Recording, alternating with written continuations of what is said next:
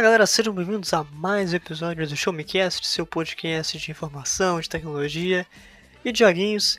Eu sou o Felipe Vidal, falando diretamente aqui do Rio de Janeiro. E depois de uma semana de coberturas de evento, dia 3, de joguinhos, a gente vai falar de mais jogo. Olha só. e, como sempre, estou aqui acompanhado dele, Tutu Pierre. E aí, Tutu, como é que você tá? Tudo bem, tô tranquilo aqui. Arthur Pierre, diretamente de São Paulo. Hoje a gente vai vir com um tema um pouco melhor, né? Porque o pessoal, quando assiste E3, vê aquele monte de jogo caro que vai sair a 300, 350 reais, já fica desesperado, né? Principalmente os jogos que estão aí na esquina para sair, né? Caso o Mario Golf vai sair amanhã, por exemplo, o pessoal já tá, já tá doido atrás do, de, um, de um preço mais barato, né? Mas não tem jeito. Porém, hoje nós trouxemos descontos, promoções, barganhas. Olha só. Em especial para a galera do PC, porque tá Isso. tá rolando uma promoção especial lá da Steam. É o Steam Summer Sale, né? Steam Summer Sale, todo ano tem ah. a, a, Summer Sale, né? Já é uma, uhum. uma época recorrente e a melhor época para comprar jogo na Steam especificamente, né? O pessoal ficou o ano inteiro hypando esse momento, né? que vai que, que é, várias publicadoras decidem colocar os jogos a, a, preço de banana, alguns, né? Outros com descontos consideráveis e outros com pequenos descontos aí só para dizer que não fez nada, né? É, só pra, pra dizer que tá empurrando com a barriga. É, igual a Rockstar, né? Com Red Dead Redemption 2, a gente tava comentando antes da, da gravação, né? Que ainda tá 160? É, de 220, se não me engano, foi pra 160. E é um jogo de 2018. 2018, 2018, caramba, muito é, caro então. ainda. E se você caiu de paraquedas nesse episódio, eu escrevo lá pro Show Me Tech, um dos maiores portais de tecnologia do Brasil. E, cara, fique ligado, porque saíram muitas coisas maneiras no Show Me Tech nessa semana. Uh, eu bati um papo com o pessoal da AMD Brasil, explicando toda a linha de produtos que eles têm aqui no Brasil. Então, passa lá, tá sensacional. Tem uma entrevista com o criador da GoPro, que é o Bruno Martinez, o nosso chefe, fez, tá muito bom também.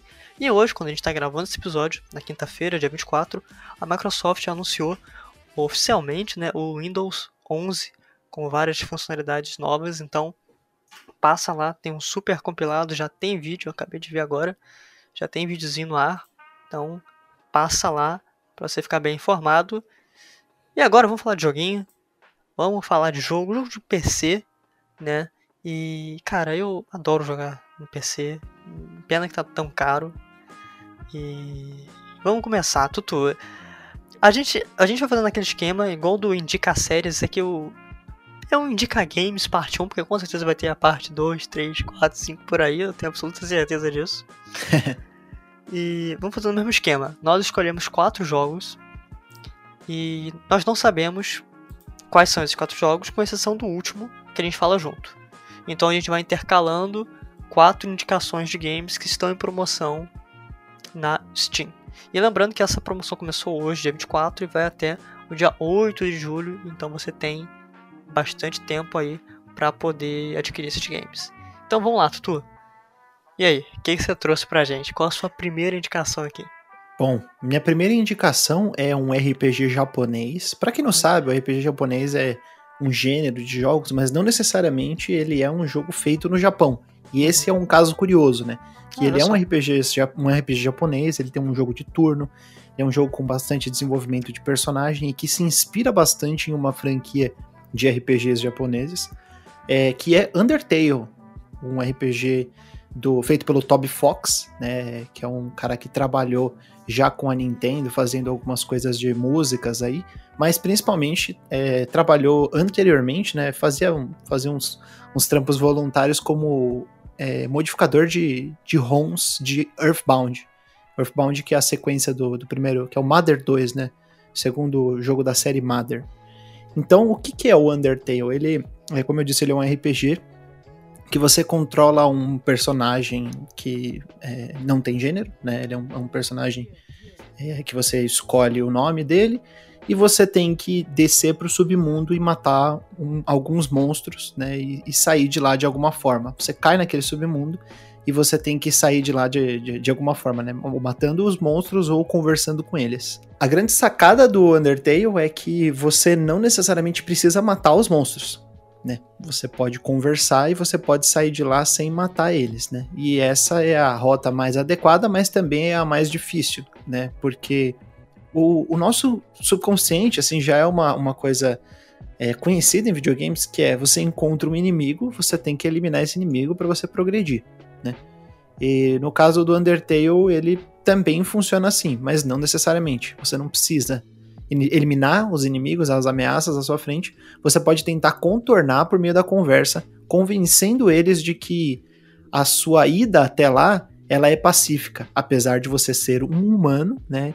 E dos humanos naquele mundo serem temidos, né? E, e além de temidos, eles são é, odiados. Né? As, os, os, monstros eles, eles não gostam dos humanos por conta de uma de uma eventualidade que aconteceu no passado que o, o jogo explora um pouco mais para frente, né? Por que, que esse jogo ele é tão especial, né? Justamente por isso, por você não precisar matar os monstros, você tem desdobramentos de diálogos e micronarrativas ali que acontecem à medida que você vai conhecendo novas áreas, você vai conhecendo novos inimigos. E cada área tem uma, um número específico de inimigos, né? Isso é, é importante para a gente saber, porque se você vai fazer uma das três rotas, você tem que matar todos os inimigos. Né? Existem basicamente três é, vertentes aí, três rotas que você pode seguir. Você pode fazer a rota pacifista, que você não mata nenhum monstro. Você pode fazer a rota neutra, que você mata de um até quase todos os monstros. E você pode fazer a rota genocida, que é a rota que você mata todos os monstros. Né? É... E o que, que acontece nesse, nesse meio tempo? O jogo ele lembra das suas escolhas de uma forma muito natural. Ele não tem aquela mecânica que o, os jogos da Telltale ou os jogos da Don't Nod tem, né, que é o Life Strange, ou os jogos da série The Walking Dead, que você precisa a todo momento estar tá atento ali que ah, vai aparecer uma janelinha porque uma pessoa lembrou daquilo, né? Ele não é escancarado dessa forma. O Undertale ele anota tudo, ele faz uma, uma anotação e ele leva em consideração o que você fez das, das mais fúteis decisões, da, do, dos mais fúteis passos né, insignificantes, até é, momentos de história onde você realmente precisa apertar o botão e escolher alguma coisa. Né? E o, o jogo ele faz isso muito bem por meio de estética, por meio de mecânicas mesmo do jogo, né? E ele é um jogo super interessante do ponto de vista de entender a desconstrução de, da, do progresso de videogame, né, de como o progresso em videogame foi convencionado ao longo do tempo, e também de desconstruir um pouco do que é o RPG japonês de turno, né? Porque a todo momento, quando a gente fala de RPG, RPG japonês de turno, eu imagino que quem não conhece muito e, ou assim tá acostumado com coisas mais antigas, vai lembrar que é uma é, são muitas convenções de apertar botão para passar menu, né? Você tá no menu ali, você escolhe uma determinada ação, ele vai jogar uma magia, ele vai fazer um ataque e tal. Mas o Undertale ele é um jogo muito mais ativo, você tem muito mais agência sobre o que está acontecendo, né? Ele tem uma, uma caixa que é, é uma caixinha, é, tem, tem as caixas embaixo, né, com caixa de diálogo, com ataque, é, com agir, né, agir, tem o, o, falar, que é o conversar, tentar convencer o, o monstro, né, ou aquela criatura, e aí tem uma caixa onde você vê as coisas acontecendo, né, então, para poder deixar isso mais claro, tem um inimigo que ele te joga um osso, né? Ele, ele, ele, ele, quer jogar um osso em você, e aí vem um osso e fica o seu coraçãozinho dentro daquela caixa e você tem que movimentar o coraçãozinho pro osso não pegar em você. Né? Então é como se ele funcionasse como pequenos minigames dentro de cada turno. Né? Mas isso, esses pequenos minigames, eles também estão muito intimamente ligados a narrativas. Então, às vezes aparece uma mensagem na caixa que você vê escrito ali, tipo, ah, eu tô ansioso, ah, eu, eu tô nervoso, ah, eu não, eu, eu não sei o que tá acontecendo, entendeu? O próprio fantasminha, né, é, que você enfrenta lá, um dos primeiros inimigos, ele é um, um cara muito inseguro dele. Ele é inseguro por não saber se ele é, é capaz de assustar as pessoas. E aí tem momentos que ele vai atacar e ele fica parado. E aí só aparece ele tremendo assim. Tipo, ele não consegue atacar, entendeu? Então, tem muitos momentos bonitos, tem muita. É, a, a, parte de representatividade do jogo, assim, com personagens de gêneros variados, né?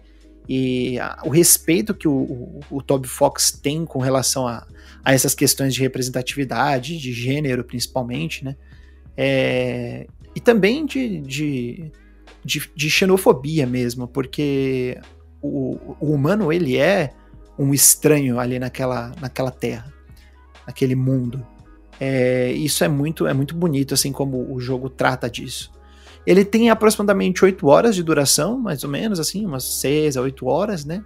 E, mas ele é um jogo que com certeza você vai querer jogar mais de uma vez, principalmente se você fizer a rota errada logo de primeira, né?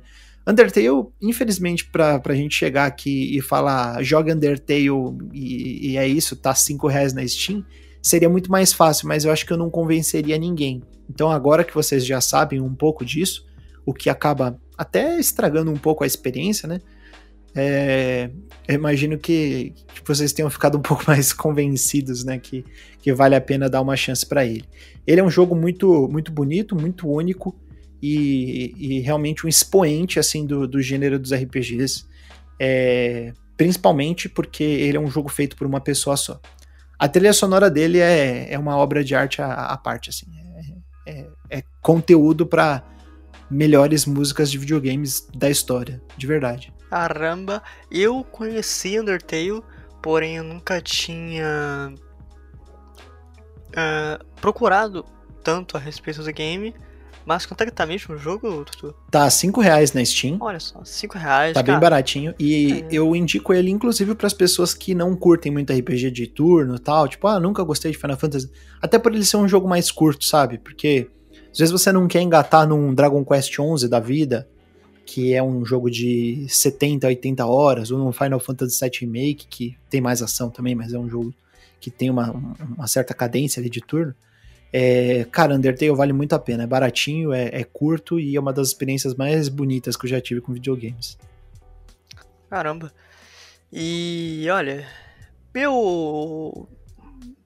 O game que eu vou indicar aqui, uh, ele é um pouco manjado. Na verdade, eu não sei se é manjado, mas enfim. Pra mim é, porque eu tenho uma relação muito legal.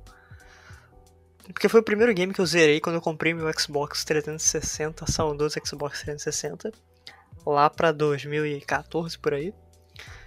E eu zerei, cara, sem brincadeira, acho que eu zerei esse game umas 6 ou 7 vezes. Olha só.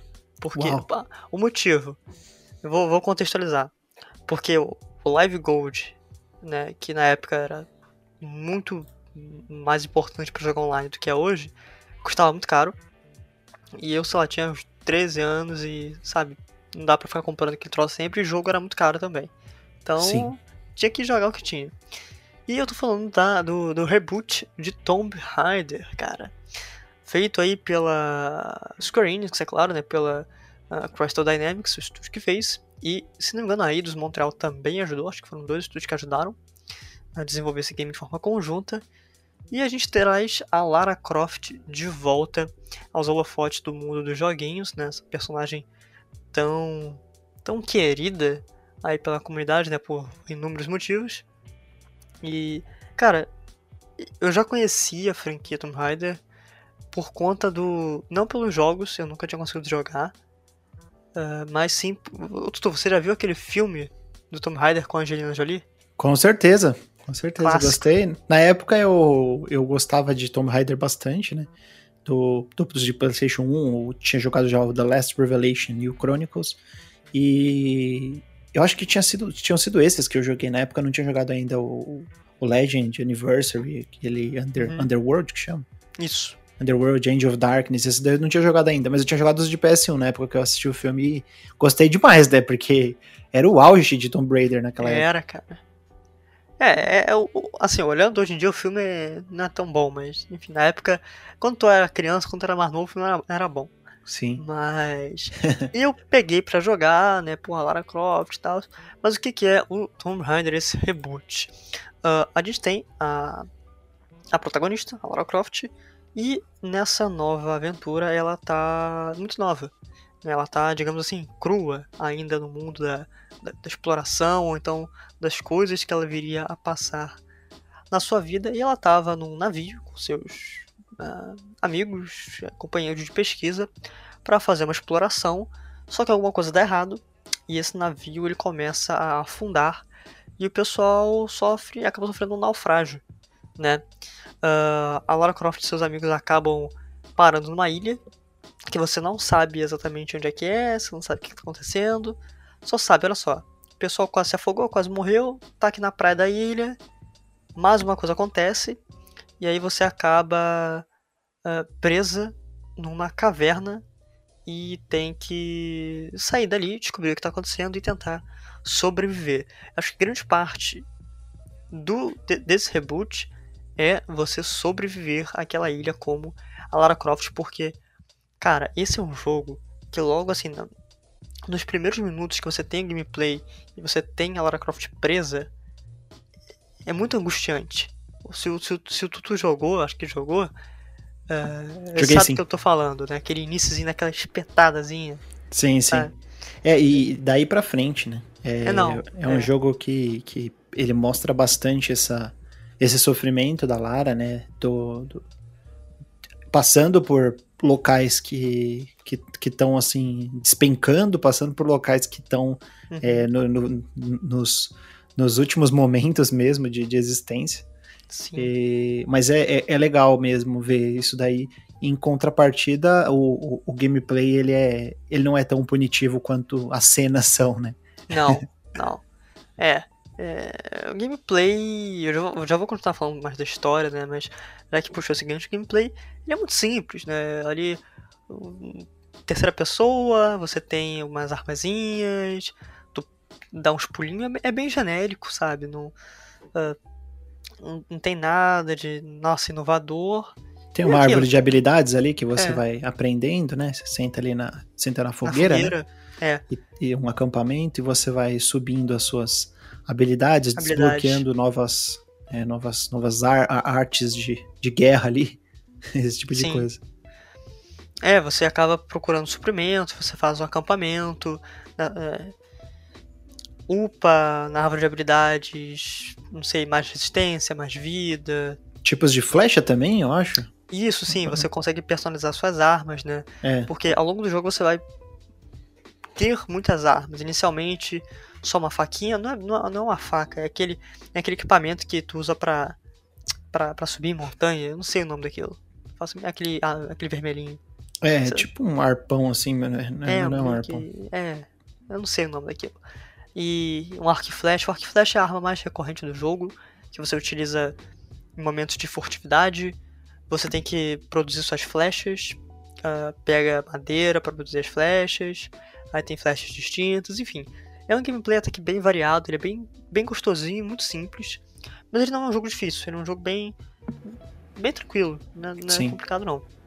Uh, mas, né, voltando, você pega muito desse aspecto da sobrevivência da Lara Croft. Primeiro você tem que fazer o acampamento, pô, tu tem que sair do frio, tu tem que comer, e depois você vai procurar os seus amigos e, ver o que está acontecendo. Né? Eu não vou dar tantos spoilers aqui, porque é, é uma história misteriosa, não é uma história, nossa, é super é, plot twist, nossa, que negócio profundo, não. Mas ela é muito divertida, ela é muito gostosinha de jogar. Ela é meio mística, indo pro final do jogo, né? É, ela tem muitos, muitos desses elementos meio sobrenaturais. Uhum. Né? Tem umas criaturazinhas meio estranhas que você não sabe o que, que é. Tem uns toques de terror muito interessantes em algumas partes. Uh, não todas, mas assim, o jogo tem tem o seu quê de macabro. Então, Tomb Raider é a minha primeira indicação. É um baita jogo. É um dos meus jogos favoritos aí dos últimos anos. Jogue até agora, ele é um jogo muito bonito de 2013, mas cara, é um jogo muito bonito, muito divertido e tá só 5 reais na Steam. Porém, ele também está disponível em todas as plataformas possíveis, assim, 360, PS3, Xbox One, uh, ah, PS4, já daqui a pouco deve lançar uma versão para os outros consoles, para os novos consoles. Então, eu não, não duvido que... que venha um, uma trilogia Tomb Raider, não. Acho, não, que, é. Acho que é bem, é bem fácil de ter igual teve a do, do Batman. Né? Do Batman, é. Não, não acho difícil, não. Então, 5 reais, dá uma olhadinha lá, que é muito bom. Bom, vou pro meu segundo jogo aqui, que eu tô indo em, em ordem de preço, né? Começou com 5 reais, agora 5 reais e 17 centavos. Esse aqui é, é, um jogo mais curto, eu diria que em torno de 4 horas, de meia hora a 4 horas, vamos colocar assim. Porque ele depende muito da sua curiosidade, né? E é Her Story. Um jogo ah, que... Sim é absolutamente fantástico. Quando eu terminei, eu só joguei ele uma vez, né? Mas é, quando eu terminei ele, eu parei assim, eu falei, cara, eu, eu não acredito que esse jogo existe assim. O que é Her Story? Her Story basicamente ele é um adventure, né? Ele é um jogo de é, aventura. Aventura no sentido de não de você se aventurar, né? Mas da forma como os adventures de computador né, funcionavam antigamente que você tinha que, que escolher os verbos, fazer as, as, é, as correlações corretas para é, descobrir puzzles. Só que ele é mais simplificado, né? O, que, como que acontece? Você senta na frente de um computador, você é uma pessoa investigando um, um crime, um caso, né? Mas um caso criminoso. E aí você senta na frente do computador enquanto policial, enquanto investigador, e você precisa procurar num banco de dados o que, que aconteceu com a pessoa, né? O que, que aconteceu com, com, a, com uma pessoa que morreu, né? O que, qual que é o caso aí para ser resolvido e quem é o culpado na história, né? E aí, como que o negócio funciona? Você, o que você tem à sua disposição é um bloco de notas com algumas anotações, mas principalmente você tem um mecanismo de busca, né? Esse mecanismo de busca ele funciona como um indexador de palavras e você tem uma barrinha de busca e você joga uma palavra lá. Esse mecanismo de busca ele vai te retornar vídeos, né? E tem mais de mais de 100 vídeos, eu não lembro exatamente quantos são, mas são mais de 100 vídeos ali que são filmagens de, de depoimentos de uma testemunha, né? Só que a, a questão é, você não está ouvindo o que o entrevistador está perguntando você só escuta o que o entrevistado está respondendo. Essa é a primeira característica. A segunda característica é que quando você procura uma palavra, é, ele vai te retornar vídeos que tem aquela palavra na, na descrição dele, né, no, no, na legenda, né, ou na fala. E aí, por exemplo, você joga lá a palavra cup, né, que é xícara. E aí ele vai te retornar o número de vídeos que tem Cup, mas ele vai te mostrar só os cinco primeiros vídeos. E esse é um limitador muito importante. Por quê? Se tem nove vídeos com Cup, só os cinco primeiros vão aparecer. Ou seja, cabe a você ir fuçando, chafurdando ali na merda, para você poder indo mais e mais longe e encontrando os outros vídeos. Por que, que isso é importante? É importante porque senão você escreveu uma palavra tipo man ou a, que é um ou uma em inglês, né? E aí você ia encontrar praticamente todos os vídeos, né? Daí não ia ter graça você, você achar todos de uma vez. Então esse limitador de aparecer só os primeiros cinco vídeos é o que dá a graça do jogo. E aí você vai indo procurando palavras que são suspeitas, procurando palavras que fazem referências ou que podem ser referências, ligações ou evidências de vídeos que vão aparecendo mais para frente. E você meio que soluciona o jogo, você finaliza o jogo quando você assiste um dos vídeos desse compilado, dessa coleção, dessa biblioteca de vídeos. Né? É assim que o Her Story funciona. Por isso que eu falei que meia hora ou até quatro horas. Poderia demorar até mais do que quatro horas, né? Se você. Né? Uhum. É, eu disse quatro horas porque eu acho que eu terminei em três horas mas eu já joguei. Eu joguei uma. Na verdade, eu joguei uma segunda vez. Eu joguei uma segunda vez com uma pessoa e ela demorou meia hora. Porque ela sacou rápido e ela foi indo na sequência, assim, também eu dando um pouco mais de dicas. Ela foi indo numa sequência mais fácil precisa. de ser entendida, mais precisa. E desembocou no, no final, né? Ele tem um final bem aberto à interpretação. É, ele tem uma, uma, um, um quê ali investigativo que no final não existe uma resposta, né? Tipo, tudo bem, você sabe mais ou menos quem matou, né? Mas você tem, tem umas, umas perguntas ainda a serem, a serem respondidas, né? Que fiquem aberto.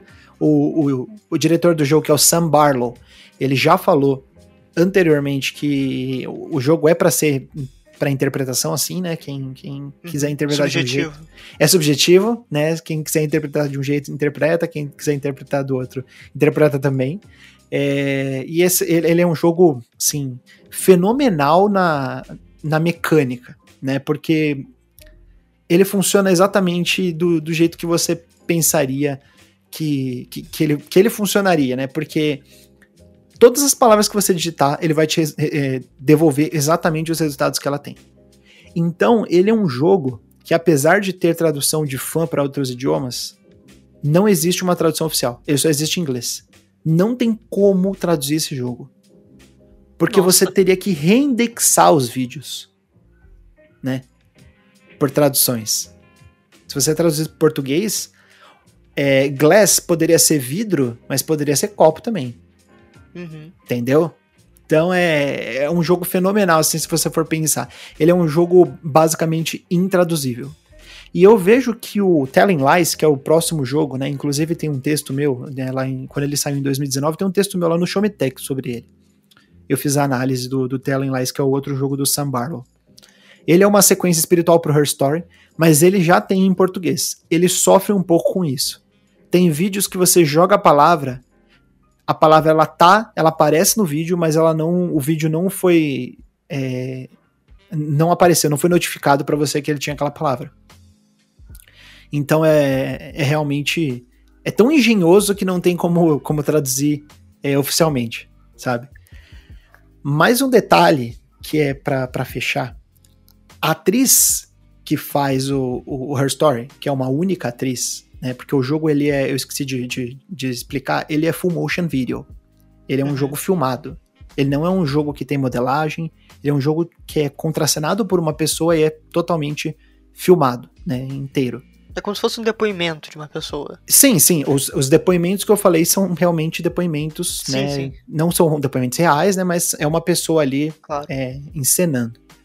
A, a Viva Cypher, ela é baterista de uma banda é, é, inglesa tal ela não é atriz. Essa é a melhor atuação que eu já vi em videogames. É Caramba. É absolutamente fantástica. Claro, é, é, muito mais fácil falar que você acha uma, uma atuação fantástica quando é uma pessoa de verdade, né? Uhum. Não é uma pessoa de verdade com uma modelagem de boneco em cima. Mas mesmo assim é uma coisa de maluco. É incrível, incrível. E também por isso o jogo é tão ambíguo no, no, no, no sentido da, da sua conclusão narrativa. Mas é um jogo que eu recomendo muito, muito, muito, muito, muito mesmo. Caramba! E tá, tá quanto que tá? Cinco reais e 17 centavos. Cincão, caramba. Cincão. Esse aí, quem vier na, na, na, DM aí conversar comigo, pô, tem interesse, eu, eu, eu dou o jogo. Na moral, se, se, se for uma pessoa que tá, tá afim, eu, dou, eu tenho a manha de dar o jogo, porque, cara, as pessoas precisam jogar esse jogo. É muito bom, sério é muito bom mesmo. Sensacional, bicho. Caramba. e até agora, o próximo jogo que eu vou falar, ó, já, já falamos três jogos, né? Três, né? Isso, foram três. três. Deu 15 reais até agora. Exatamente. Olha só. Pra jogos aí pra, pra, pra tu passar um tempo. Uh, bom, que eu vou falar agora é joguinho, joguinho. Eu não sei qual que eu falo primeiro. Eu vou, eu vou fazer por ordem, ordem de preço, assim como o Sussu tá fazendo, então eu vou no meu segundo game mais barato, que tá custando aí 13 reais na Steam. E eu amo mitologia nórdica. Eu adoro mitologia nórdica. Eu gosto pra caraca. E. Bom, esse jogo também tem um valor sentimental maneiro para mim, porque foi o primeiro game que eu recebi para análise toda a minha vida, lá em 2017. Olha aí. É, cara. Quando eu tava no, no Premier Line, no, no veículo antigo, já. Primeiro lugar onde eu passei. E tô falando de Hellblade Senua's Sacrifice. Esse, um, um, dos jogos já feitos. Um dos jogos já feitos, só falo isso. Uh, cara, como, como como começar a falar desse game? Uma tarefa um pouco difícil, mas vamos lá. Uh, nossa protagonista é, é, se chama Senua. Ela era uma guerreira, não, não uma guerreira, mas enfim, vamos chamar de uma guerreira celta que sofre com psicose severa. Ela tem uma doença mental complicada. Né? Então você já pode ver que o jogo é ambientado uh, há muito tempo no passado, não lembro aqui, eu não sei a, o, o período, período né? histórico, né? é, eu não sei o nome certinho do período histórico, mas enfim, é faz tempo. Que ela tem esse problema, só que ela passa por um trauma, porque o seu acampamento foi invadido por vikings. Né? E a gente sabe que os vikings têm o histórico de arrasar qualquer lugar que eles passassem com destruição, abusos, é, muita morte. E isso causou um, um, um trauma muito grande na, na Senua. Ela foi uma das sobreviventes. E ela vai partir para Helheim para fazer alguma coisa.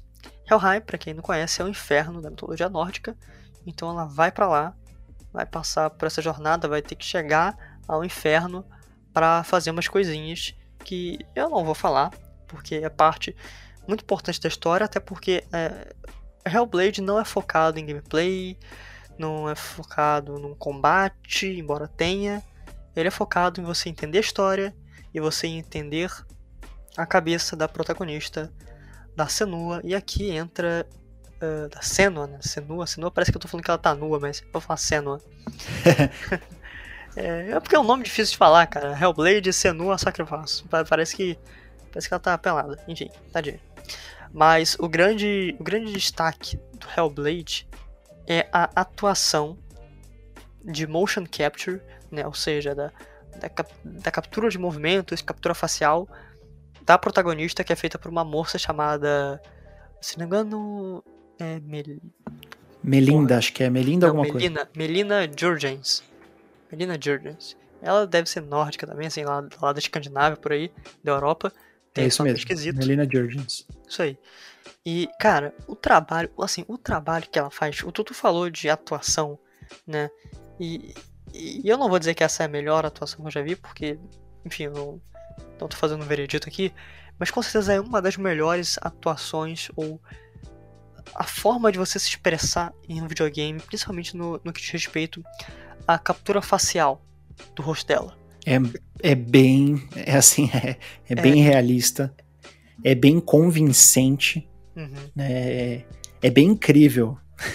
Cara, é, não sei, tu, tu pesquisa aí Hellblade, Melina. Não, Hellblade, Melina Juergens.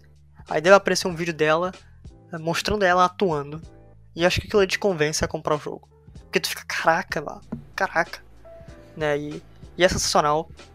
Fora que o game ele acaba dando esse close no rosto da protagonista para poder explicar o que ela tá sentindo, porque ela tem ela tem psicose, né? Então assim, ela não é, é ela tem um problema mental.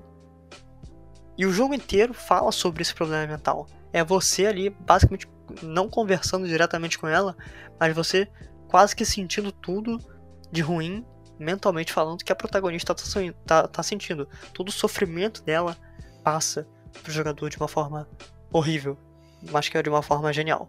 Sem contar a qualidade sonora. Cara, se você for jogar esse game, jogue com fone de ouvido. É, é, basicamente isso. Tipo, você não jogar com fone de ouvido, você tá perdendo mais da metade da experiência, porque a atuação é, é fantástica, assim, é, mas o som é.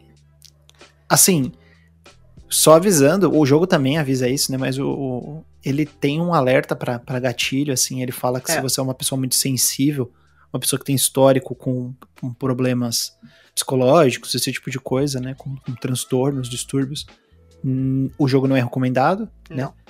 É, mas ele é ele é bem ele é bem incrível assim porque as coisas que vão acontecendo ao seu redor assim os sons né vai, parece mesmo que, que, que, tem alguma coisa ali te, te assombrando, né? E, e não é uma, uma, algo sobrenatural, né? Parece que tem alguma coisa dentro de você que tá te assombrando mesmo. Sim, cara. É, o pessoal que faz esse game é a galera da Ninja Fury.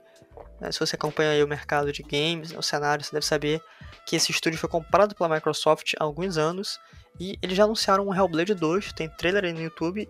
E se você não está convencido com o que eu falei até agora, pesquisa o trailer de Hellblade 2, é uma CG, que você, assim, não vai impactar em nada na sua experiência do primeiro jogo, porque não mostra nada. Né? A não ser se você vá procurar detalhe por detalhe, mas não vai influenciar em nada. Cara, só, só, só assiste. Assim, se aquilo não te convencer a jogar, eu, eu realmente não sei o que eu posso fazer. Mas assista, procure, tá 13 reais na Steam. Também tem pra PS4, uh, ah, Xbox, se não me engano, tem pra Xbox. Sim. E. Nintendo Switch. E Nintendo Switch. Olha só, não sabia que tinha pra Switch. Sim. Caramba. Sim, e é um port que, pelo que dizem, é bem convincente, assim, é um, um port bacana. Se eu não me engano, tem texto do Hellblade no, no Showmetech. Deve ter, provavelmente. Se eu não me engano, tem do port do, do, do Switch. Olha só. Então, Hellblade, dá uma chance. Baita jogo. É isso aí. Bom, posso ir pro meu terceiro? Você deve. O meu terceiro está um pouco mais caro, mas isso não quer dizer que né, não, não vale a pena, né? Porque o desconto está um pouco menor? Está custando R$ 28,49 é um jogo de um homem só, mais um deles, né? Em 2013, o cara que fez esse jogo, ele fez também Papers, Please, né? O, o famoso Lucas Pope, um dos caras mais uhum. importantes aí da cena indie nos últimos anos. Um verdadeiro visionário, assim, dos jogos, né? O Papers, Please é um, é um jogo de, de estratégia, de, de, gerenciamento de um é, local de imigração, né? De uma... É, não é uma embaixada, eu sempre esqueço, não, consulado, de um consulado ali de imigração, né? Você tá exatamente, você é um agente de imigração, e aí você tá, né, escolhendo para qual lado você vai, você precisa fazer uma investigação ali das pessoas, decidir quem, quem entra, quem não vai. E a partir dele surgiu o jogo que eu vou falar, que eu não vou é, falar do que eu sei qual que é. Que é, é Return aquele... of the Obra Dinn. Ah, aí eu falei sei. o próprio. Return of the Obra Dinn, que é o retorno de Obra Dinn, Obradin é o nome de um navio, né, de, um, de, um, de um navio de, de velas, né, um navio grande, que por algum motivo não chegou no destino que deveria chegar. E aí você, uma pessoa que é que trabalha com um corretor de seguros, você precisa ir até esse navio e fazer uma investigação para saber o que, que aconteceu naquele navio. Acontece que esse navio, ele, ele é, é uma turma muito, muito doida. É uma turma muito, muito pirada. Por quê? Não é só uma coisa que acontece. Não é tipo, ah, o navio naufragou porque bateu num, num iceberg. Ou, ah, foi atacado por piratas. Não. Uma série de eventos sobrenaturais, naturais, é, criminosos é, eu digo assim, dolosos e culposos. Olha só. é, aconteceram ali naquele lugar. É, tem gente puxando o tapete do outro, tem gente traindo o outro, tem, tem gente que é simplesmente descuidado. Então, uma tripulação inteira, né, e todos os passageiros daquele navio morreram. E você é a pessoa que precisa descobrir. O que, que você tem a seu favor? Né, essa é a parte importante. Você tem um caderno, e com esse caderno você vai poder fazer anotações, você vai poder é, fazer as ligações corretas, ou seja, fazer as associações sobre o que, o que aconteceu com cada uma das pessoas. Ou seja, você tem algo do tipo tal pessoa, ação, outra pessoa. Ou então, tal pessoa, uma ação e nada depois. Que é, por exemplo, tal pessoa deu um tiro é, de, de, de escopeta na cara de outra. Não, tal pessoa deu uma facada por trás na outra. Ou tal pessoa levou um, uma, uma, uma, uma, batida, uma contusão na cabeça. Não de nenhuma outra pessoa, foi do, do próprio navio, foi causas naturais, esse tipo de coisa. Uhum. Então, com as, os tripulantes ali a, a, a, seu dispor, por meio de fotos, por meio de algumas anotações, você tem que ir descobrindo, porque você tem as fotos, né? Você tem que ir descobrindo o nome de cada uma das pessoas, o que, que aconteceu com cada uma dessas pessoas, né? E o que você tem no, seu, no, no, no navio são vestígios. é o mastro que tá quebrado, é uma porta que tá com um tiro, é uma poça de sangue no chão, né? E, e aí você precisa né, ir, ir descobrindo e anotando tudo isso. Mas para isso, né, já que choveu, já que, que passou-se um tempo, algumas dessas pistas podem ter sumido. E aí entra a segunda mecânica, que é a mecânica do Memento Mori, se eu não me engano, que é o uhum. nome do relógio que volta no tempo. Esse relógio, ele volta no tempo para uma determinada cena, para uma, pra, um, uma evidência em específico, e aí você pode olhar ela mais cuidadosamente ali dentro daquele, daquele ambiente, ele, ele fecha um pouco a, o ambiente dentro do navio, né? Ele fecha ali aquele, aquele local da, da investigação e você vai observando tudo o que aconteceu. Mas eu, o que eu acho mais legal desse jogo é que não tem truques. Tipo, eu gosto muito de Batman, do Arkham, né? Principalmente do Asylum, mas não tem truque. Não é tipo, ah, é, junta o ponto de interrogação com o outro e aí você resolveu. Não. Não tem nenhum truque ali. Ali é tudo com a sua mão. Você tem que pensar, você tem que fazer as associações. As pistas estão lá, sabe? É fantástico. O trabalho desse do, do Lucas Pope para montar esse jogo, para para te obrigar a fazer uma arqueologia, né, um trabalho histórico ali dentro daquele navio, é fascinante. Esse jogo ele deve ter entre 10 e 20 horas aí, dependendo de, de como você se sai. Né, mas é, é um jogo comprido, é um jogo que vale a pena. Ele tá em todas as plataformas. Tá no Switch, tá no PS4, tá no Xbox também, eu acho. Quase certeza que sim. E está no PC custando R$28,49. Ah, só um, um detalhe que eu esqueci: o visual dele é uma coisa muito diferente. Tipo, tem gente que acha horrível. Eu acho fabuloso. Ele parece o, o, o visual dos Macintoshes antigos, né? Uhum. Cheio de pontinhos assim.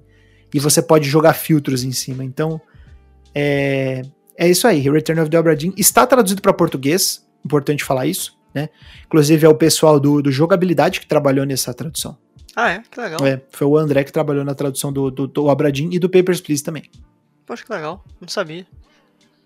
Uh, maneiro. Eu já cheguei a baixar o Obradin, mas eu não sei porquê. Acho que eu, eu fui formatar meu computador e acabei não baixando de novo. Tem que, tem que instalar ele novamente. É um jogo difícil. É difícil? É difícil. Dá um, dá um trabalho. É, até certo momento você consegue fazer as associações claramente, depois começa a entrar um pouco de putz, tem três opções aqui, vou chutar uma, entendeu? Uhum. Mas é assim. Ah. Bom, meu terceiro game vai ser um game subestimado por muitas pessoas, jogado no lixo pela imprensa. Vixe. Muito criticado. Vixe. Mas não, não é tão criticado, eu tô fazendo drama aqui, tá? Mas. É que... o jogo foi, foi, até bem, mas que não vendeu. Isso, de fato, não, não, não vendeu bem. Tô falando de uma sequência uh, que é The Evil Within 2. Opa! Uh, eu. The Evil Within 2, né? Obviamente, uma sequência direta do, do, do primeiro The Evil Within, lançado lá para 2013, 2014, por aí. Uh, que tem um produtor, o Shinji, o Shinji Mikami. Né? Isso. Shinji que é o criador da franquia Resident Evil. Então, é um jogo de terror, né? O primeiro jogo é muito, muito de terror, né?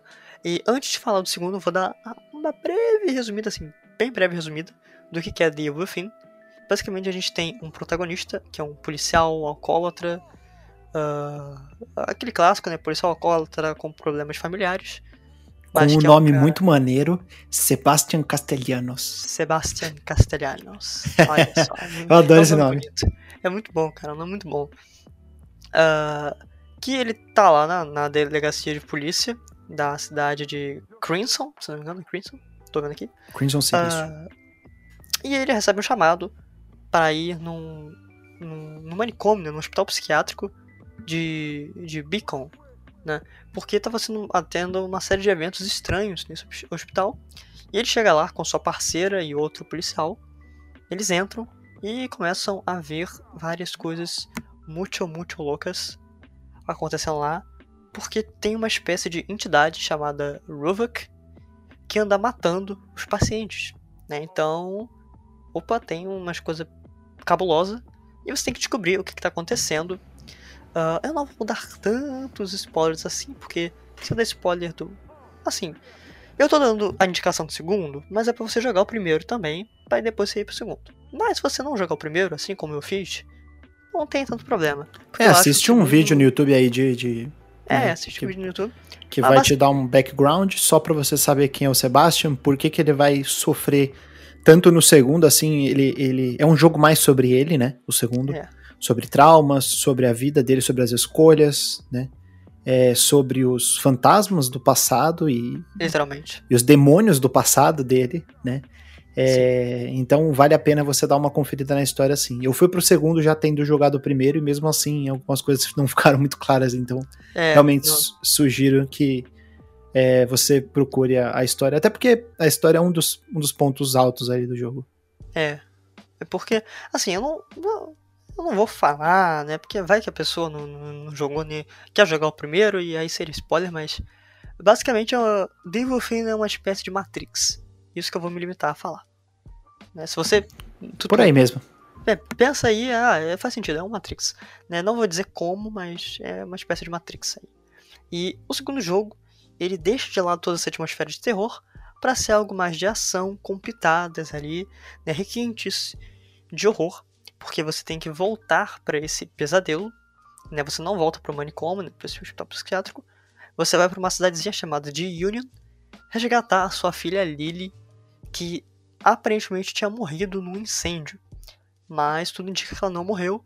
E você tem que ir para essa cidade procurar a sua filha. Uh... E tem coisas estranhas acontecendo nessa cidade. Tem coisas muito bizarras, muito macabras, muito doidas acontecendo nesse lugar. E, e é isso, assim. Eu vou me, me limitar a dizer isso da história. Eu sei, pode não ser tão convincente assim. Né, porque, enfim, eu tô falando do segundo jogo, não do primeiro. E e se eu contar o que acontece, assim, perde toda a graça, né? Grande parte da graça do primeiro é você descobrir o que está acontecendo, e a graça do segundo é dar continuidade à história do Sebastian, que é um baita personagem maneiro. E esse jogo está muito bem dublado em português, tem uma dublagem muito legal, tá muito bem feita. Uh, e... e assim, ele é um jogo. Como é que eu vou dizer? Terceira pessoa, tirinho, piu-piu, piu-piu. Ele tem um certo mundo aberto, né? Ele tem áreas, capítulo, é, capítulos com um mundo um pouco mais aberto, que te dá um pouco mais de, de liberdade, assim. Ele não é um mundo aberto per se, né? Por, não. A, a, priori, mas... É, mas pensa ele... num... Eu ia dizer Last of Us, mas não é parecido. Last of Us é mais linear. Não, ele parece mais um Silent Hill, assim. Que não é um jogo de mundo aberto, mas ele tem um mundo ali. Mas você pode é. circular ali, fazer umas coisinhas.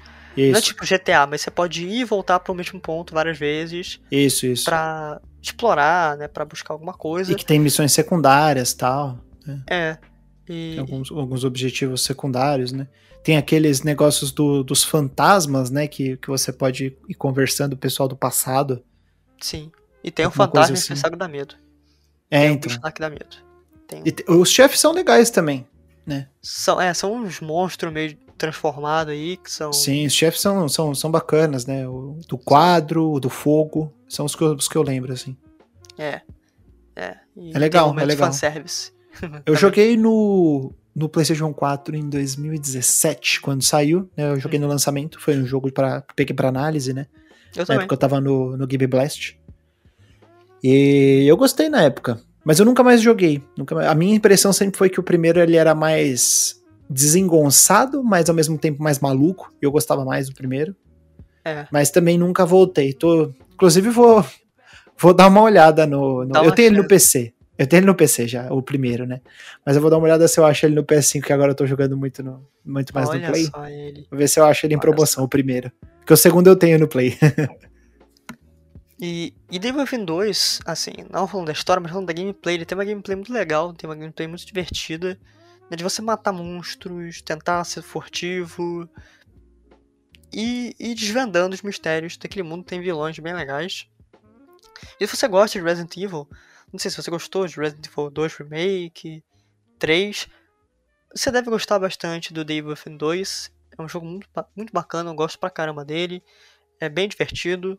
Não espere uma obra-prima, porque não é, mas espere um jogo divertido. É bem, bem maneiro. E tá. Eu já falei o preço, não, né? Mas ele. Ele é o mais caro da minha, da minha lista. Tá 46 reais na Steam. Mas acho que vale a pena. Você vai gastar aí umas 15 horas jogando a história dele. Bom, o meu último jogo aqui, indicação, não está com um baita desconto, né, mas está com um desconto considerável. E ele também está no PlayStation 4. É o melhor RPG que eu joguei na vida. É o melhor jogo é, em questão de escrita que eu já vi na minha vida. Hum. É Disco Elysium. Ah, pensei que fosse falar The Witcher 3. The Witcher 3 é um baita jogo, mas Disco Elysium é imbatível, não tem como, né?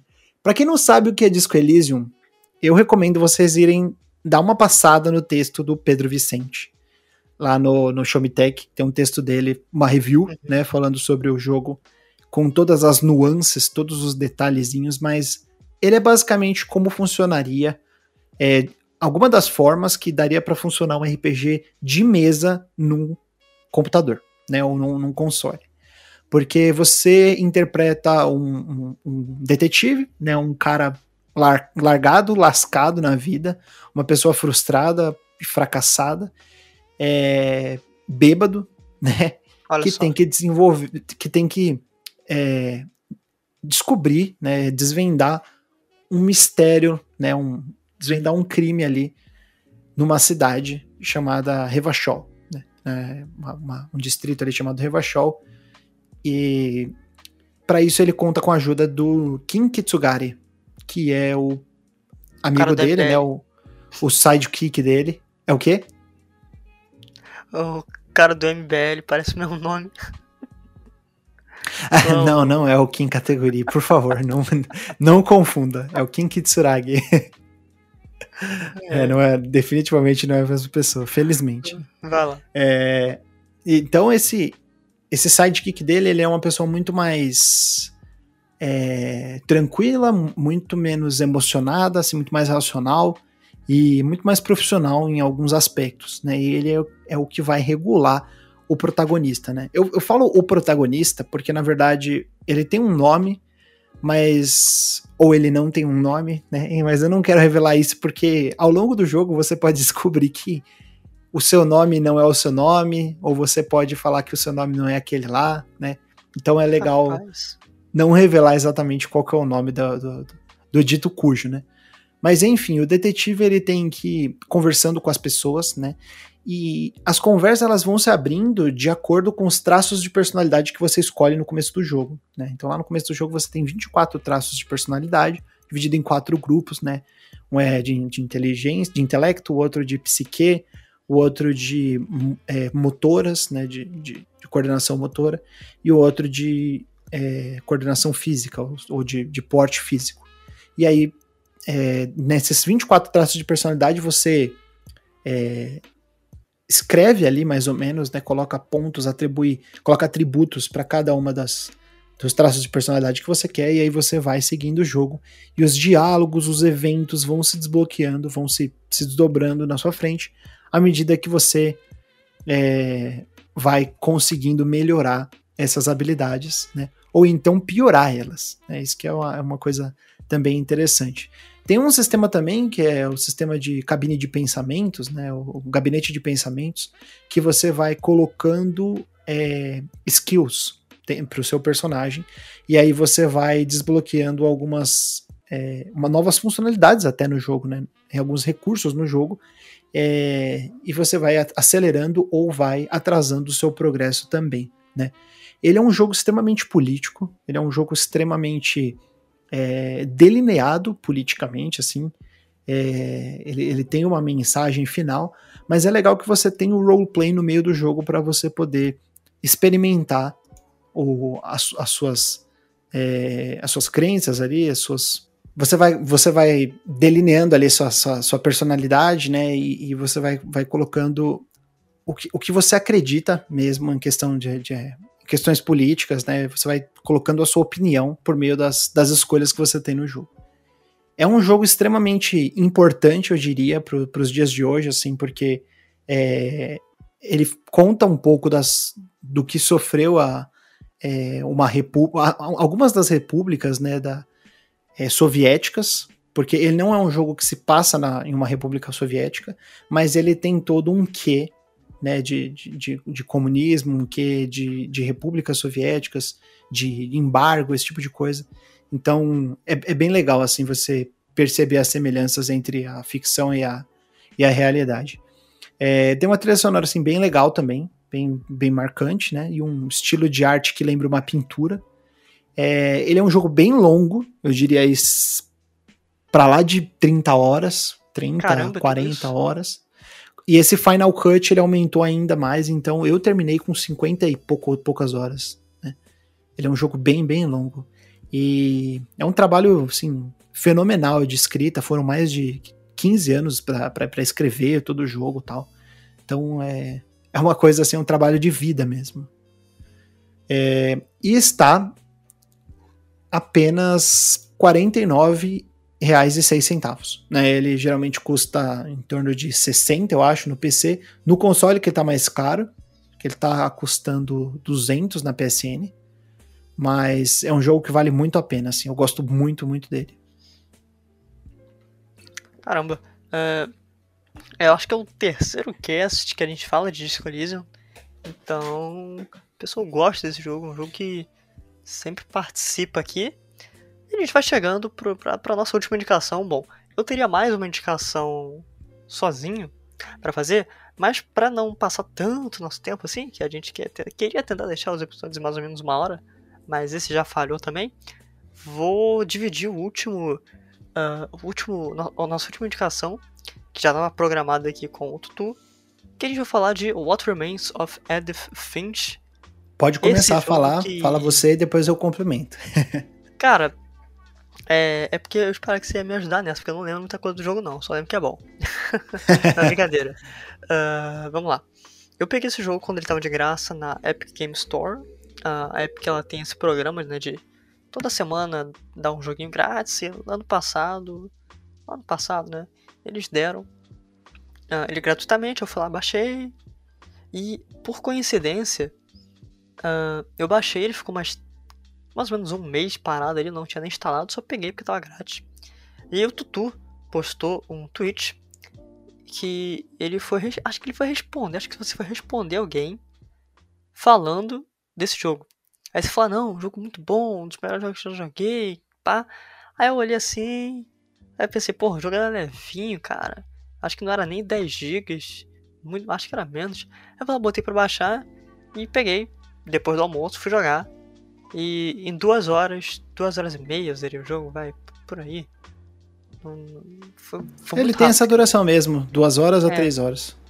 É, mais ou menos duas horas e meia. E quando eu terminei, eu botei a mão na cabeça e falei: É, esse jogo é, é uma coisa bem, bem, bem surreal. Porque você controla uma menininha, né, que vai. Uh, Tutu, me corrija se eu estiver errado, não, eu não lembro, porque eu só joguei uma vez, eu, eu não quis tocar nesse jogo de novo, porque ele é tão. Acho que, acho que ele para mim é uma experiência única, pelo menos para mim. Então uhum. eu, eu, eu, não parei pra, para pegar os detalhes novamente. Mas você volta para uma casa em que você viveu na sua infância, né? Uh, você volta para uma casa que é a, a, casa da família Finch, né? Uhum. É, é a, a, história inteira da família tá ali naquela casa, né? Em forma de memórias, em forma de objetos também, né? E mas quando eu falo a casa da família Finch, eu não tô me referindo a pai, mãe, filho e filha, não. É a casa de gerações família. de Finches até, sei lá, o, o bisavô, entendeu? E, e, aquela casa é gigante, ela tem vários quartos, vários puxadinhas. Atalhos secretos. Atalhos secretos, ela tem que muitos segredos, né? E, e, basicamente é isso, você volta para aquela casa porque você quer entender é, alguma coisa com relação a, ao seu passado, né? Ao, ao passado de seus antepassados. E Cara, você volta. Ele é um jogo ambientado, assim, em, em, primeira pessoa. Ele não é um shooter, tá? Muita gente faz essa confusão. Ah, é em primeira pessoa, é jogo de tiro. Não, ele é só em primeira pessoa. Tá? É quando você estivesse andando ali. Ele é, tem ele esse é o... estilo cartunesco também. É, ele é né? estilizado, né? E ele lembra bastante jogos como Dear Esther, né? Esses, esses que o pessoal chama termo meio pejorativo, né? De Walking Simulator, que é um Nossa, simulador de caminhada, né? Que você caminha, porque na verdade é mais ou menos isso, né? Não, você vai é, caminhando. Tá Oi? Não tá todo errado, né? É, não tá tudo errado. Você vai caminhando, você vai conhecendo, né? Mas em sua essência ele é um adventure, né? Porque você tem alguns puzzlezinhos, tem algumas coisas para resolver e a partir desses puzzles você tem narrativas que, que, que são entregues a você, né? E é, é isso, né? Basicamente é, é uma jornada pelo, pelo fúnebre, é uma jornada pelo póstumo. É, e por que, que esse jogo é tão especial? Cara, porque assim, não tem como falar da história de um game que tem duas, duas horas e meia de duração. Porque basicamente você entra na casa e você vai procurar por objetos, por pinturas, por livros, por locais, e você vai tentar entender o que aconteceu com aquelas pessoas daquela família, né? Então, tem uma determinada missão que você está andando e você se transforma num gato. E depois você se transforma num bicho-papão, num monstro, numa coisa assim. Então, cara, é sensacional, sabe? Eu não sei nem. Quando eu comecei a jogar, cara, você vira. Você vira meio que tipo. Um, uma lula, um monstro assim, sei lá, um troço assim. Sim, sim. Então, ele é um jogo. É que não tem como descrever, cara, assim. É uma coisa que não tem como descrever. É só você confiar ele é um jogo tá de... falando. Quando eu, quando eu comento sobre o Edith Finch, né, tem um. Tem muitos é, vídeos e textos que eu já li sobre ele, né? Mas o que eu, a melhor definição que eu acho é que ele é um jogo de vinhetas. É, ele é um jogo que tem várias pequenas partes. É, uhum. ele tem um gameplay específico para uma parte, e aí ele muda, ele tem um gameplay específico para outro. Em todos é, é um adventure, ele não vai mudar, ele não vira um jogo de tiro, ele não é um jogo que ele tem uma proposta de é, mudar o gênero dentro dele, como é o Nier Automata, como é um Evoland da vida, mas dentro do gênero Adventure, ele tem diversas temáticas ali dentro e diversos pequenos traços de gameplay. Em um momento você está controlando um monstro, no outro você está com uma águia, no outro você está num balanço, no outro você está folhando um, um gibi, no outro você tá empinando uma pipa e lá no céu você vê letras e no outro você tá numa fábrica de enlatados, né? Então, que é genial. É, é, é simplesmente muito, muito fantástico como ele conta a história dele sem tirar você do controle.